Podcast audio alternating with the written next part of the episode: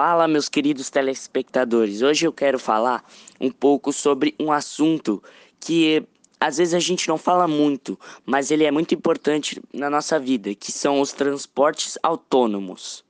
E hoje também eu trouxe um convidado aqui que ele é da área e que trabalha com transportes autônomos. Pode se apresentar, Alan. Boa tarde, meus queridos. Meu nome é Alan. Eu trabalho com transportes autônomos, eu tenho um caminhão. E hoje eu vou falar um pouco sobre isso. Legal, Alan, legal. E primeiramente eu queria perguntar o que mais é importante dentro do, do transporte autônomo e o que é importante também o transportador autônomo saber para atuar nessa área.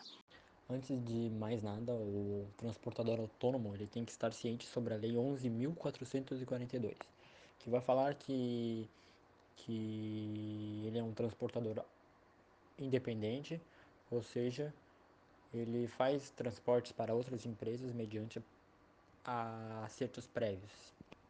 Antes de mais nada, o transportador autônomo ele tem que estar ciente sobre a Lei 11.442, que vai falar que que ele é um transportador independente, ou seja, ele faz transportes para outras empresas mediante acertos prévios.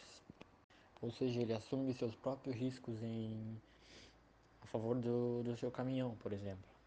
Caso haja algum acidente, a empresa não é responsável por isso.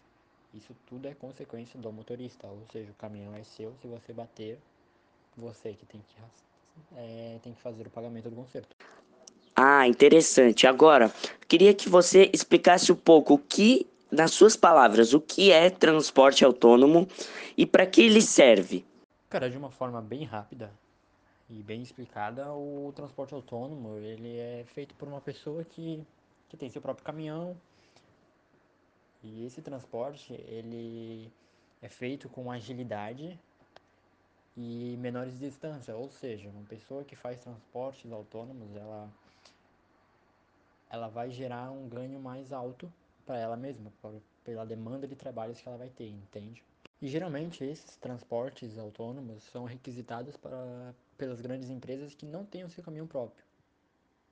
Então elas chamam esses transportadores autônomos para fazer o serviço de entrega. E o que os transportadores autônomos como você, eles transportam, tipo, eles tra transportam madeira ou várias coisas? Você podia citar algumas delas? Isso vai variar muito da empresa, porque tem empresas que às vezes me requisitam para fazer transporte de madeira e essas, entre outras coisas que são naturais, mas também tem as grandes empresas que que fornecem peças de automóveis, entre essas coisas eles me requisitam. Então isso vai variar muito da empresa em que está requisitando o trabalho. Ah, que interessante, mas eu também queria saber uma coisa, eu posso estar mal informado, mas a cada dia vem crescendo muito mais as empresas e cada empresa também vem obtendo o seu, seu próprio caminhão. E eu queria saber se esse trabalho de transportador autônomo, né, é, ele, ele rende muito lucro é, atualmente ou ele, ele tá é, no meio termo, assim? Então, assim, a maioria sim das empresas hoje tem seu próprio caminhão, porém, o transporte autônomo ele é mais eficaz. Por quê? Porque assim a empresa ela não arca com a consequência de manutenção de veículo, de preço de combustível, entende? Ou seja, eles só vão pagar o transporte feito da carga. Então, a maioria da, das, das empresas opta por, por essa por essa opção pelo fato de ser um pouco mais barato. E ao mesmo tempo que está sendo mais barato para a empresa, o transportador autônomo ele está gerando bastante lucro com essas indas e vindas que ele faz. Ah, entendi. Então, no caso, se a minha empresa optar para usar, vamos supor, o caminhão que eu comprar, então a gente vai ter que arcar com com custos do caminhão, se acontecer algum acidente vai ter que pagar conserto, isso é o que o, eles optam em transportador autônomo, que eles só pagam a carga. Ah, entendi. Então, então eu queria fazer uma última pergunta. É, quantos anos você já faz esse trabalho de transportador autônomo?